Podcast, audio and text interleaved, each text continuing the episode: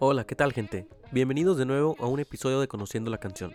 Mi nombre es Brandon y el día de hoy hablaremos de una de las canciones más conocidas del que es considerado como el mejor guitarrista, uno de los más innovadores y más influyentes de la historia. Así es, hoy hablaremos de Purple Haze del grandioso Jimi Hendrix. De fondo podemos escuchar Voodoo Child, una de mis canciones favoritas de Hendrix.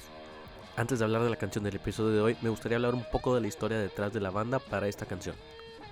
Todo comienza a mediados de 1966, año en el que Hendrix estaba teniendo unos malos tiempos tratando de poder vivir de su música, así que se unió de nuevo a Curtis Knight, un conocido músico en la escena del RB en Estados Unidos con quien Hendrix ya había tocado anteriormente. Durante una presentación, Linda Keith, quien fuese novia de Keith Richards, el guitarrista de los Rolling Stones, quedó sorprendida con su habilidad para tocar, así que le invitó un trago y se hicieron amigos. Keith lo recomendó a Andrew Luke Oldham, quien fuese el manager de los Stones, y al productor Seymour Stein, sin embargo lo rechazaron al no ver potencial en Hendrix.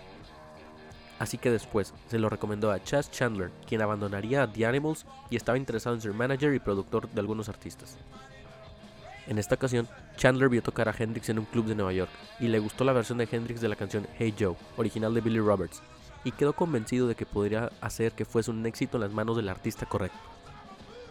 Fue así que se lo llevó a Londres el 24 de septiembre de 1966 y lo firmó con un contrato de manager y productor junto al ex manager de The Animals, Michael Jeffery.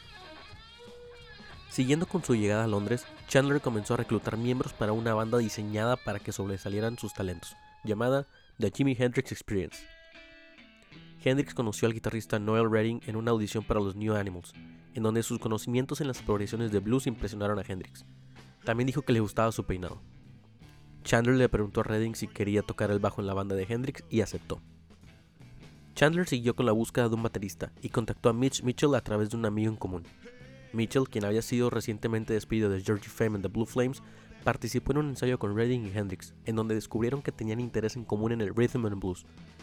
Chandler le propuso ser parte de la banda, a lo que él aceptó.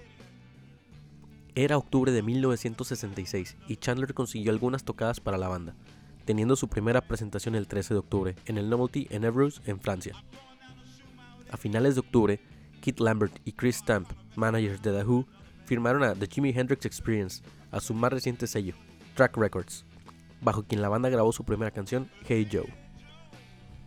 A mediados de noviembre, tocaron en un club en Londres con Clapton, John Lennon, Paul McCartney, Jeff Beck, Pete Townshend, Brian Jones, Mick Jagger y Kevin Ayers en el público.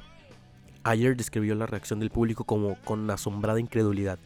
Dijo, todas las estrellas estaban ahí, y escuché comentarios serios como mierda, Jesús, maldición, y otras cosas peores que eso.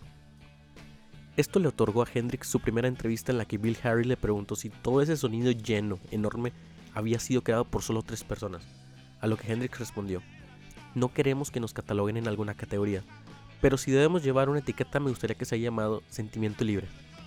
Es una mezcla de rock, rave, blues. Esto llevó a que tuvieran un gran éxito con Hey Joe, llegando al puesto número 6 en los charts del Reino Unido. Más adelante, llegó más éxito en marzo de 1967 con Purple Haze, alcanzó el tercer puesto en las listas. Ahora sí, adentrémonos un poco más en la canción. Hendrix dice que esta canción fue inspirada en un sueño en el que él caminaba debajo del mar. En su sueño, él recuerda que una neblina morada lo rodeaba, lo engulló y lo hizo perderse. Fue una experiencia traumática, pero en su sueño, su fe en Jesús lo salvó. Esta canción fue escrita bajo la guía de Chandler. Al estar sorprendido, como ya mencionamos, por la habilidad de Hendrix y al escuchar el riff, motivó a Hendrix que terminara la canción. Hendrix dice que esta canción no tiene nada que ver con las drogas, algo que es muy difícil de creer. La letra parece ser un viaje con drogas, además de que Hendrix era un gran consumidor en ese tiempo. Para la grabación de esta canción, Hendrix y Chandler usaron algunos trucos para tener el sonido único, para crear el sonido de fondo que parece distante, pusieron un par de audífonos alrededor del micrófono y lo grabaron de esta manera para tener un efecto de eco. Hendrix escribió la letra un día después de Navidad de 1966. Escribió mucho más que lo que terminó la grabación final. Hendrix cuenta en una entrevista a final de los 60 que tenía 10 páginas de letra para la canción. Menciona también que la canción pasa por distintos cambios. Al final la canción termina siendo muy corta, de apenas casi 3 minutos de duración. Cuando la grabación fue enviada al sello americano de Hendrix, tenía una nota que decía, distorsión deliberada, no corregir, haciéndole saber que la suciedad de la grabación era parte de la naturaleza de la misma.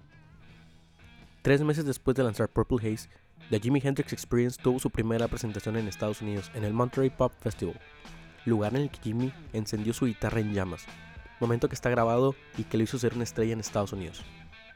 Purple Haze fue la penúltima canción que Hendrix tocó en concierto, el 6 de septiembre de 1970, días antes de su muerte. Ahora hablemos de la composición de la canción. Como bien saben, no soy un educado en la música, simplemente soy un amante del rock. Podemos escuchar al inicio ese riff característico de la canción, inconfundible. La estructura es sencilla. Después llega el primer verso, al terminar un pequeño arreglo en la guitarra, seguido del segundo verso.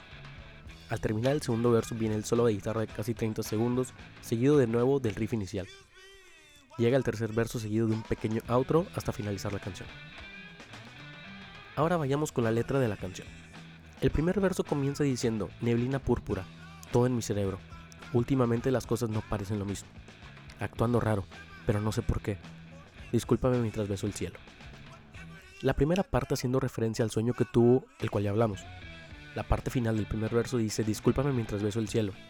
Eso ha sido tema de conversación. Algunos comentan que es una manera de Hendrix de explicar la percepción extracorpórea inducida por el consumo de drogas, el que lo hacen poder besar el cielo. El segundo verso dice, neblina púrpura por todas partes, no sé si estoy subiendo o bajando, estoy feliz o en la miseria, sea lo que sea, esa chica me hechizó, ayúdame. Aquí podemos interpretar que no sabe en qué estado está, haciendo referencia a las drogas probablemente, no sabe si aún sigue bajo los efectos o ya se le está bajando. La siguiente línea puede hacer contraparte a todo lo que se dice sobre la canción que trata de drogas, al decir que esta chica lo hechizó. No podemos saber si se trata de una relación romántica o si Jimmy estaba hablando de la marihuana. El último verso dice, sí, neblina púrpura en mis ojos. No sé si es de día o de noche. Me tienes soplando, volando mi mente. ¿Es mañana o solo el fin de los tiempos? De nuevo, es difícil decir si se trata sobre una droga. Todo apunta a que sí, ya que podemos percibir una cierta confusión. No sabe si es de día, noche o si ya es mañana. Un efecto de algunas drogas es afectar la percepción haciendo que el consumidor no sepa distinguir entre la realidad y las visiones. Con esto ya me despido. Espero hayan disfrutado el episodio de hoy. Acompáñanos la siguiente semana para conocer más de la historia detrás de nuestras canciones favoritas. Esto es todo por hoy. Nos vemos en la próxima. Bye.